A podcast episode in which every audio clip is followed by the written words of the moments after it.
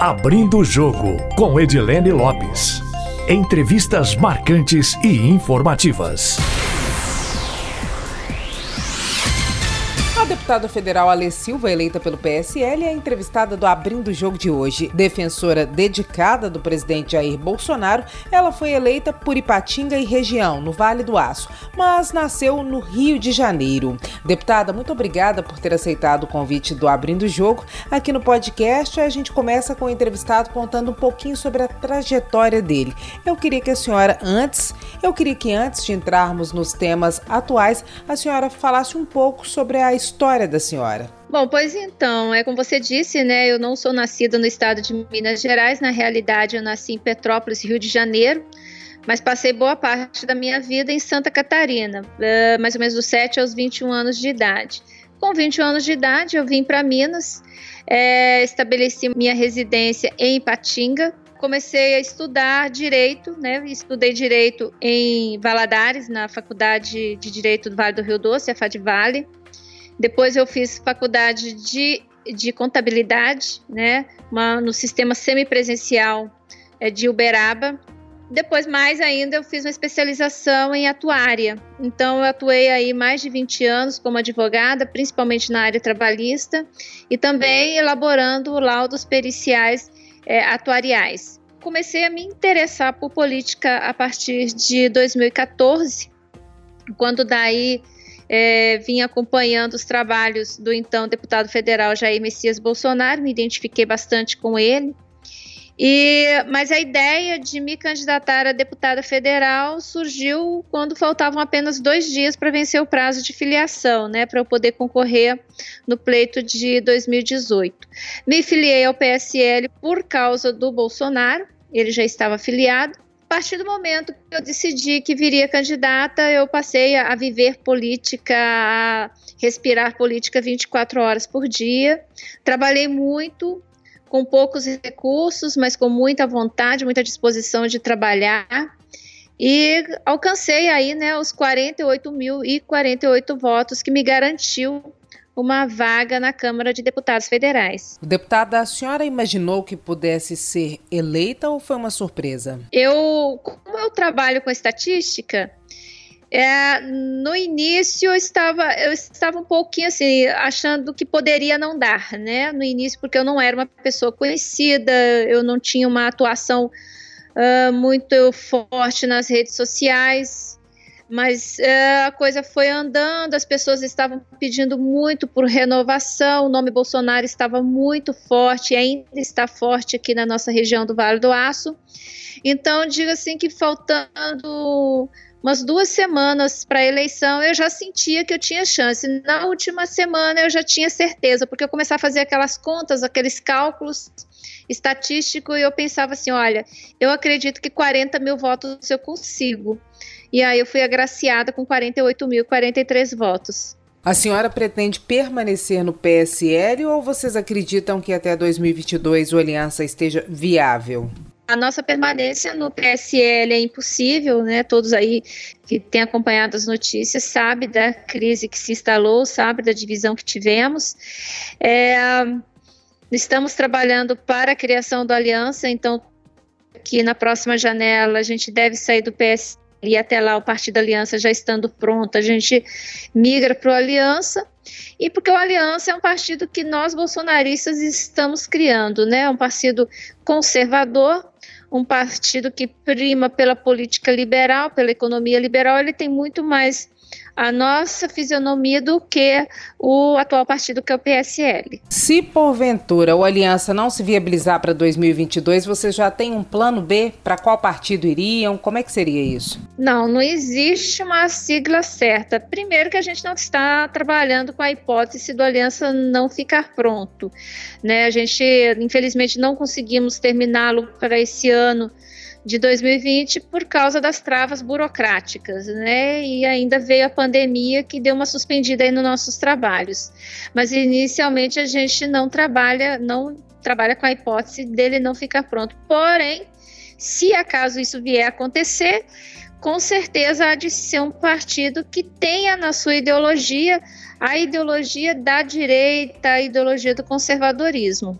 Deputada, qual é a principal bandeira do mandato da senhora? O que, a senhora conseguiu fazer ao longo desses quase dois anos, um ano e meio de mandato?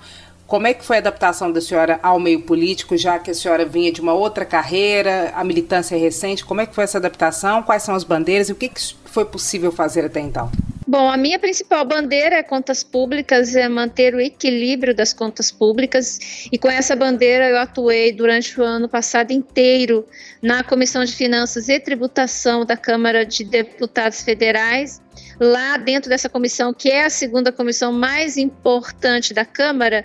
A primeira é a Constituição e Justiça e a segunda é a nossa, que avalia todos os impactos orçamentários e financeiros de cada proposição que dá entrada lá na Câmara de, de Deputados. E nessa função, eu sempre em consonância com a equipe de governo, com a equipe do, do, Ministério da Economia, eu analisava todas as proposições e todas aquelas que eu entendia que eram nocivas ao equilíbrio financeiro e econômico do país, uh, eu fazia o meu trabalho para evitar que aquela pro proposição fosse aprovada. Por exemplo, eu sozinha, fazendo ali, eu sozinha na comissão como base do governo, eu consegui, usando né, os meios que o regimento nos permite, eu consegui evitar a aprovação de um projeto de lei que iria trazer um impacto negativo nas nossas contas públicas de pelo menos 25 bilhões.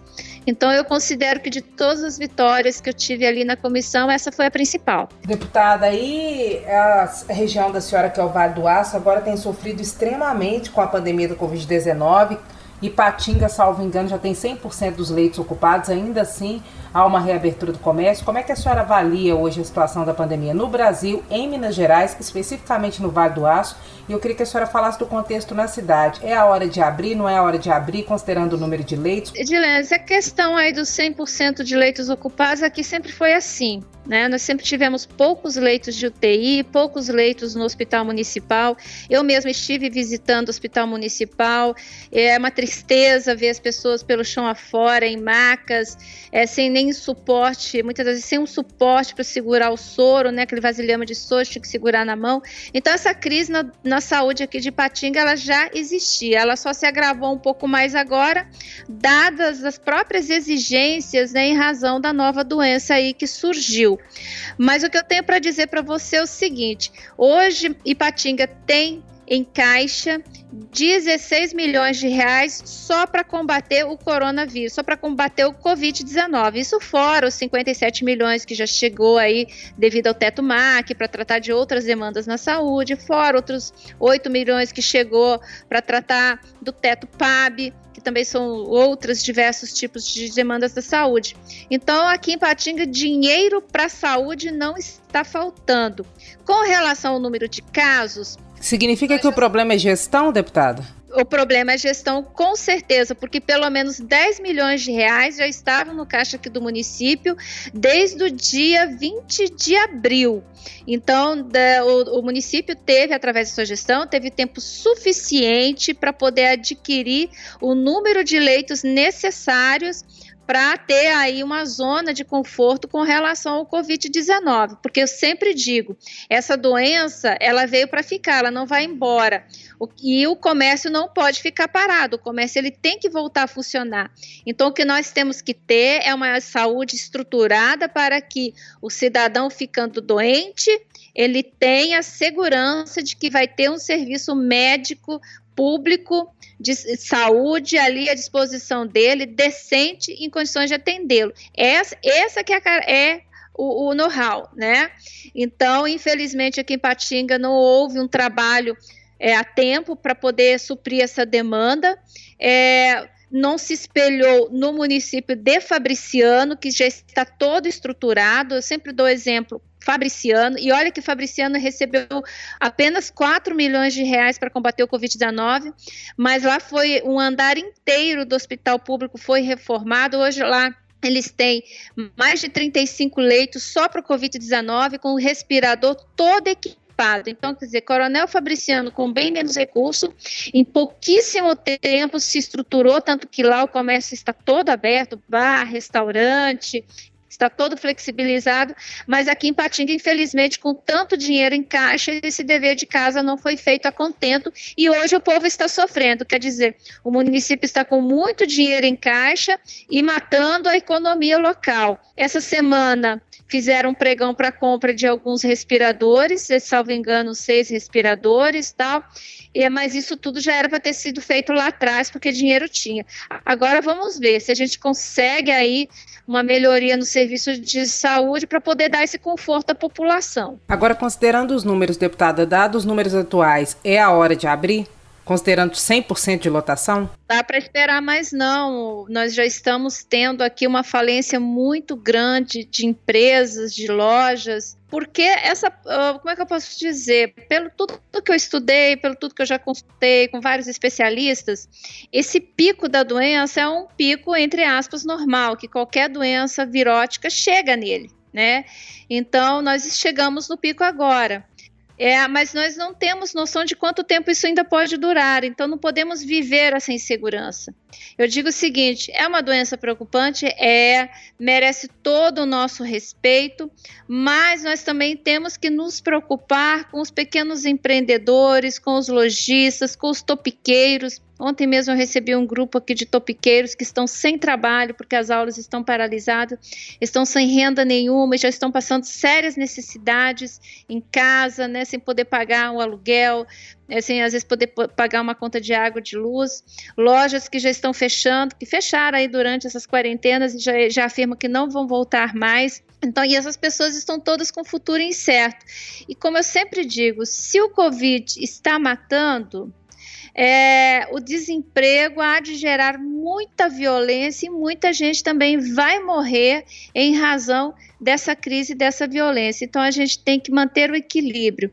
Na minha opinião, nós temos que voltar sim, mesmo porque as pessoas não estão se contaminando na rua nem no comércio. Tudo indica aqui pelos estudos que nós estamos fazendo, pelos mapeamentos que nós estamos fazendo, que pelo menos aqui em Patinga, o maior número de infectados saiu de dentro do próprio hospital próprio hospital municipal foram lá se tratar por outro motivo e acabaram sendo infectados pelo é, Covid-19. Então, é, o que eu tenho para dizer é que as pessoas têm que voltar sim ao trabalho, sim com os cuidados né, recomendados, como o uso de máscara, higienização constante, às vezes um determinado compartimento que nós tínhamos o costume de ter até 50 pessoas, você passa a ter menos, tipo 20 pessoas para manter o distanciamento.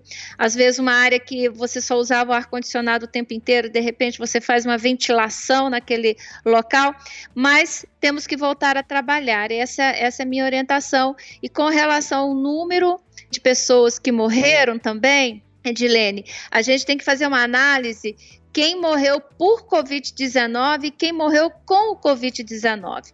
Ontem, um internauta me fez uma pergunta muito interessante. Ele disse o seguinte: se o assaltante for baleado e morrer uh, em razão desse tiro, mas na hora lá de, de, de descobrir a causa da morte dele, fazer a autópsia, descobrir que ele estava com o Covid-19. Esse cara morreu por causa do tiro ou ele morreu por causa do Covid-19? Aí eu disse para ele: pois bem, se o teste dele de Covid deu positivo, obrigatoriamente o médico vai ter que constar do, da certidão de óbito dele que ele estava com Covid-19 né? Então vai aparecer lá a causa mortes dele, que foi por é, arma de fogo, né? Tal, objeto contundente, não sei exatamente quais os termos técnicos colocam quando a pessoa morre baleada, mas vai constar o Covid. E quando essa certidão de óbito chegar ao cartório, para os seus devidos registros, o, cartão, o tabelião ele é obrigado também lançar no banco de dados que aquela pessoa estava com Covid-19. Mas como você vê, essa pessoa não morreu por causa do Covid-19. Então nós temos que fazer uma análise, porque nós temos pessoas que estão morrendo por causa de outras morbidades, como câncer, infarto, por outras, mas que por, por, por azar, né, contraíram o Covid e, e ali do laudo está constando o Covid também. Então, eu acredito o seguinte: não é motivo para gente entrar em pânico, alardear. Outra coisa muito interessante também que vou te dizer agora, eu estive no HPM, Hospital da Polícia Militar em Belo Horizonte, onde o diretor me disse o seguinte, que dos policiais de Minas, porque os policiais estão saindo todos os dias para a rua, estão em contato aí com o vírus diariamente. Ele me disse que de, de todos os homens da Polícia Militar aqui em Minas, nós tivemos apenas 200 221 contaminados, né, infectados com, com Covid-19, mas dos 221, nenhum foi internado, nenhum chegou a caso grave. E dois casos mais graves que ele teve são as pessoas, são são policiais já da reserva, um com 80 anos de idade, outro com mais de 70, que já tinham uma outra morbidade em que, em razão da outra morbidade, é que foram internados e agora estão com Covid, tem que fazer esse tratamento específico. Então, assim, só para levar uma palavra de conforto à população, que o seguinte, a doença, ela existe, mas ela não é tão mortífera como se diz, é, a gente tem que ter todos os cuidados, mas dá para retomar a vida sim. Deputada, aproveitar que a senhora falou é, da Polícia Militar de Minas Gerais, o governo de Minas tem tido um relacionamento, aparentemente, o governo tem declarado isso, muito bom com o governo federal. O que, que a senhora tem acompanhado sobre essa relação governo de Minas, governo federal? A relação de fato é boa? Quais são os pontos de alinhamento? Como é que a senhora participa ou acompanha esse processo? Bom, nós temos a sorte de termos hoje no nosso governo, né, como representante máximo, o Romeu Zema, que ele vem de uma política liberal, e por ele ser de uma política liberal, ele a, a, a, forma dele pensar coincide muito com a forma de pensar do governo federal, né, do, do Bolsonaro. E o, o, a nossa sorte também é que o Zema não entrou nessa agenda globalista. Ele é uma pessoa íntegra, não está pensando já no futuro de uma eleição, futuro dele de uma próxima eleição, porque quando o ocupante do cargo público fica o tempo inteiro preocupado em quantos votos ele vai receber daqui a dois, três anos, ele não consegue trabalhar direito. E ele é um cara que não pensa dessa forma. Ele quer fazer o trabalho dele bem feito agora e o futuro a Deus pertence. Eu acho que ele está fazendo um trabalho fenomenal. Apesar dele ter criado aí o Comitê Gestor Estadual com o plano Minas Consciente, ele deixou a encargo de cada município decidir se queria ou não aderir a esse programa, né? Né, do Minas Consciente, ele quando se propõe a falar, né, de isolamento, de quarentena, ele só se propõe a a dar sugestões, ele nunca quer obrigar os prefeitos a adotar um sistema único, porque como eu sempre falo, né, Minas Gerais nós somos em 40, 843 municípios, então são 843 realidades diferentes.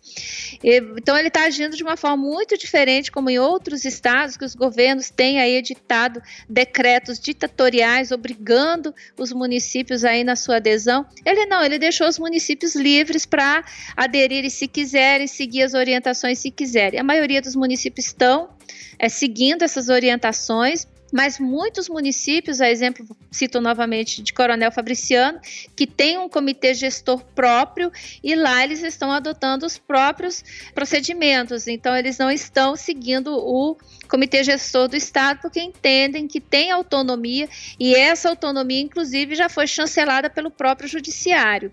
É, e as coisas estão dando certo em Fabriciano. Você pode ver que que o comércio lá já está aberto. Na verdade, o comércio em Fabriciano ficou fechado mais ou menos por uns 15 dias, depois foi reabrindo aos poucos. Hoje já está totalmente aberto, inclusive bares e restaurantes. E lá nós tivemos apenas um caso de morte, e mesmo assim de uma pessoa que já estava é, com uma morbidade bem avançada, pessoa já de bastante idade, um único caso de morte por todo esse tempo. O número de infectados também já está bastante controlado. E uh, então a gente vê que parece o seguinte, que a minha assertiva, uma afirmativa que eu fiz lá atrás, de que quanto mais rígido isolamento, maior o número de vítimas, isso está se confirmando aí pelas políticas que nós temos observado. Essa relação tensa com os governadores, deputada, nós temos mais um episódio, mais um capítulo de tensão. Ontem, depois da prisão do Queiroz, hoje o senador Flávio Bolsonaro concedeu uma entrevista lá no Rio de Janeiro e disse que a prisão do Queiroz seria uma prisão por perseguição. Como é que a senhora avalia esse episódio específico, tanto da relação governos estaduais com o governo federal, quanto em relação ao próprio episódio do Queiroz. De alguma forma, isso pode atrapalhar o governo de Jair Bolsonaro? Pode chegar nele? Como é que vocês veem isso, vocês que são aliados do presidente da República? Olha, eu não tenho acompanhado muito esse caso do, do Queiroz, né? E é difícil a gente dar qualquer tipo de opinião quando não se tem acesso aí às informações do próprio inquérito, do próprio processo. Então fica difícil a gente dar qualquer tipo de opinião. Mas o que realmente tem transparecido, né, tem transparecido é algum tipo de perseguição. Por que, que eu falo isso? Porque nós conhecemos outros processos, outros inquéritos envolvendo é, políticos, né? E eu falo assim que políticos visivelmente corruptos e a gente não vê esses processos, esses, esses inquéritos andar. Mas quando se trata da gente, né, do, de alguém ligado ao Bolsonaro, tudo anda muito rápido. E aí essa, essa trans, né, essa aparência de, de, perseguição ela fica mais patente quando se tem conhecimento que a filha ou as filhas desse juiz tem um cargo comissionado dentro do governo é, carioca. E aí a gente fica mais assim, é, realmente parece que está tendo algum tipo de perseguição. Eu estou sendo vítima, né? Não sei se ficou sabendo aí nas últimas notícias, eu mesmo estou sendo vítima de uma perseguição.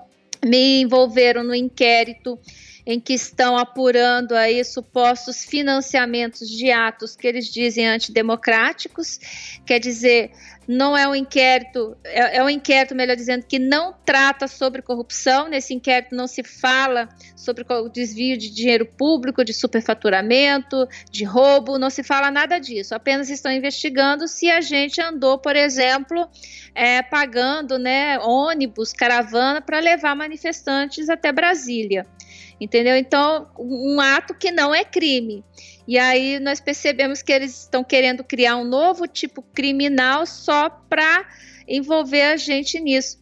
É, então, realmente, hoje me sinto fazendo um pouco parte disso. Eu sinto que há uma perseguição, sim, é, mas também não posso, no caso dele, eu não posso falar sobre é, é detalhes. No meu, eu posso, porque eu conheço, eu sei de tudo, eu sei como é que está acontecendo. Estou super tranquila com esse inquérito, né? Por mim, podem vasculhar minha vida toda, minhas contas, meu telefone, meus endereços, não tem nada aqui.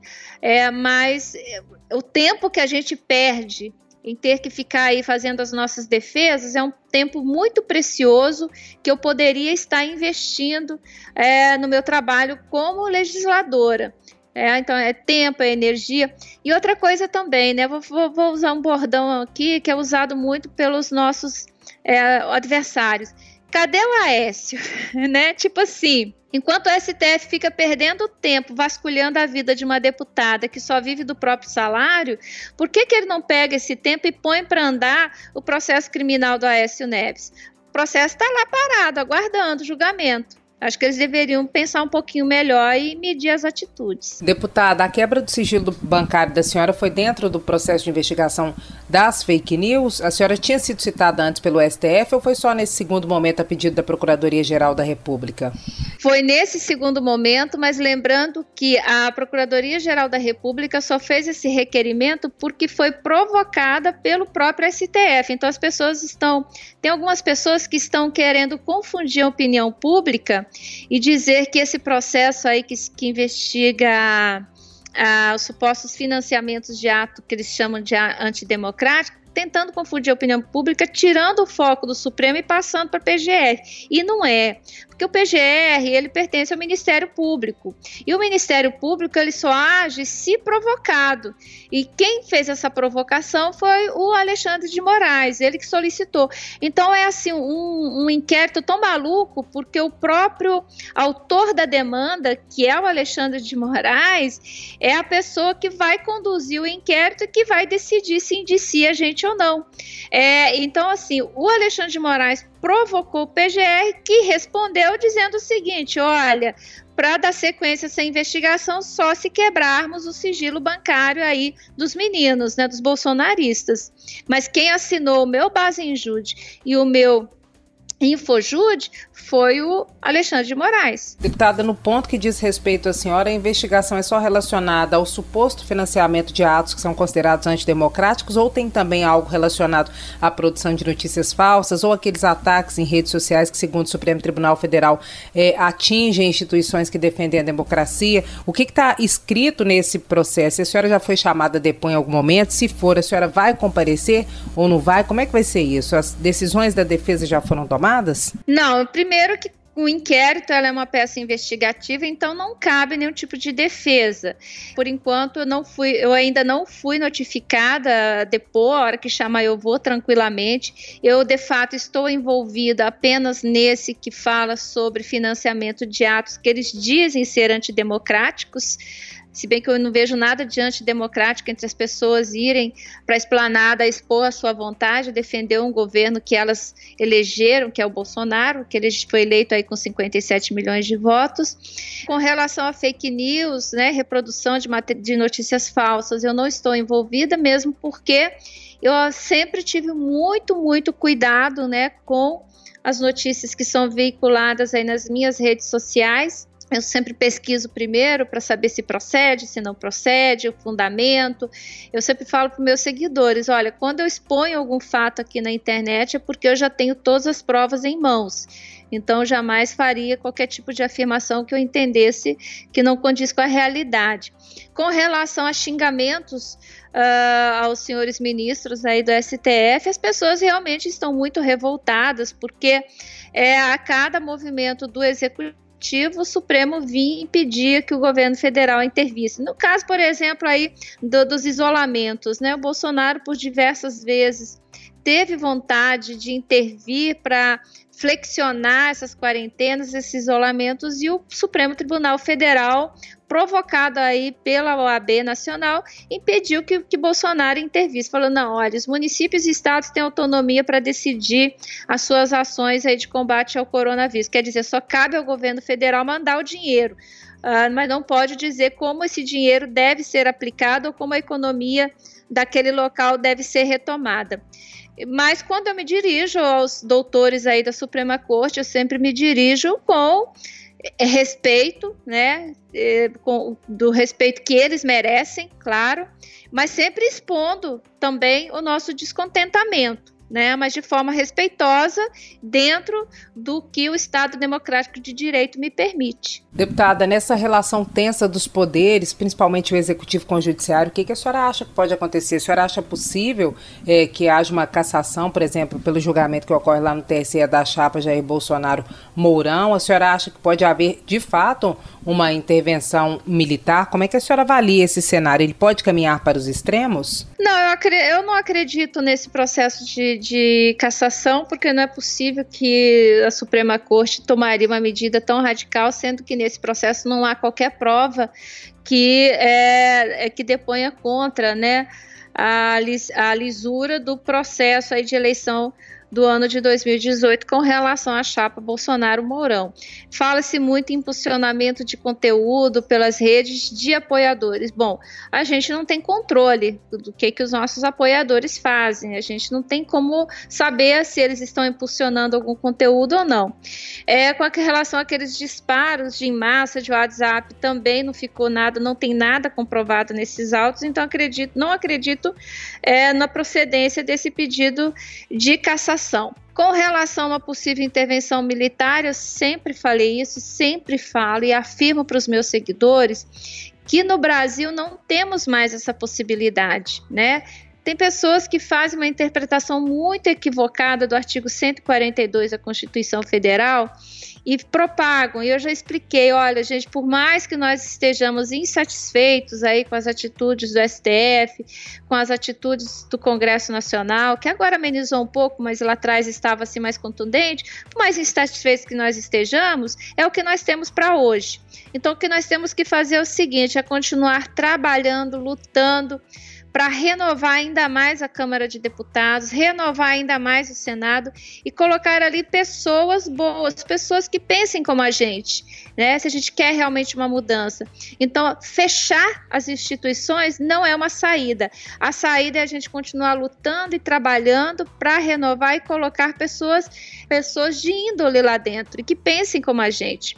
Uma maneira muito tranquila, por exemplo, de derrubar aqueles ministros lá do Supremo, uma maneira constitucionalmente prevista, é da gente colocar, por exemplo, no próximo pleito, aí em 2022, senadores bolsonaristas, senadores que defendam os nossos interesses, porque só o Senado é que tem condições de impeachment os ministros aí da Suprema Corte. Então, o nosso trabalho agora tem que pautar nisso, é dentro da lei, dentro do que a nossa Constituição Federal prevê e, e, dentro do Estado Democrático de Direito.